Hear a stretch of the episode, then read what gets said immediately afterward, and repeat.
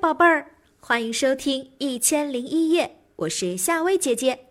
又到了夏薇姐姐和宝贝们讲故事的时间了。如果想听到夏薇姐姐更多的睡前故事，宝贝们可以搜索关注夏薇姐姐的睡前故事，一起来听今晚的故事《小花姑娘的故事》吧。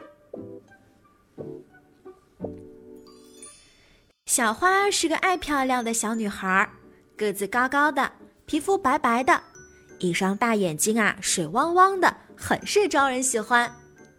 但小花不爱洗澡，怕水进到眼睛里。每次在外边玩耍回来，总是为了洗澡和妈妈闹别扭。爸爸告诉小花，人体有很多虫子，它们很小，但很厉害，会干坏事的。这时。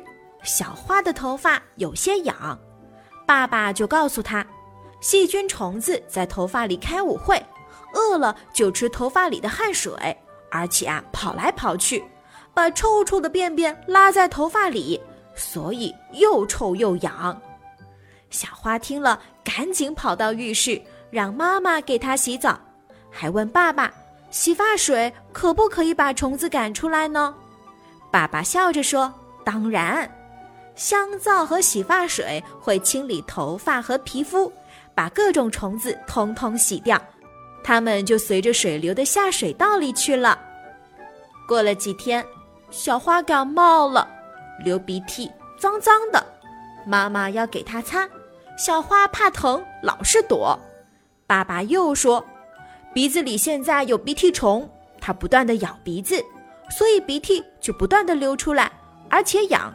难受不通气，小花说：“怪不得自己不舒服呀，原来啊是鼻涕虫在捣乱呀。”爸爸，那该怎么办呢？鼻涕虫最喜欢吃鼻涕，你自己呀把鼻涕擦干净，它自然就没有的吃，就跑了。小花听了爸爸的话，自己拿纸巾擦鼻涕，还说：“鼻涕虫，我要饿死你，赶跑你。”玩了一天。该睡觉了，小花太累了，不想刷牙，就装睡着了。爸爸悄悄地问：“小花，你有没有觉得牙齿有不舒服的感觉，嘴巴臭臭的？”小花故意说：“没有呀。”爸爸故意说：“那就好。蛀虫会在你睡觉的时候吃掉你牙齿里的食物，把牙齿咬得烂烂的。”过几天就会疼，吃不下最爱吃的草莓啦。一想到蛀虫会咬自己的牙齿，并且会很疼，最重要的是不能再吃草莓了。小花赶紧爬起来跑去刷牙。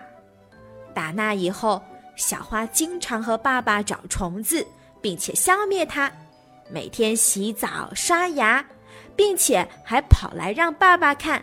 虫子跑没了，成了一个人见人爱的漂亮卫生的小女孩，大家都喜欢她。她不但自己抓虫子，还监督爸爸妈妈、姐姐，督促他们也要清理虫子呢。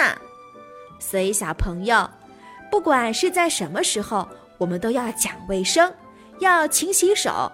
在这段特殊的时期，我们更要戴口罩、勤洗手了。今晚的故事就讲到这儿，我是夏薇姐姐，明天我们继续来听故事吧。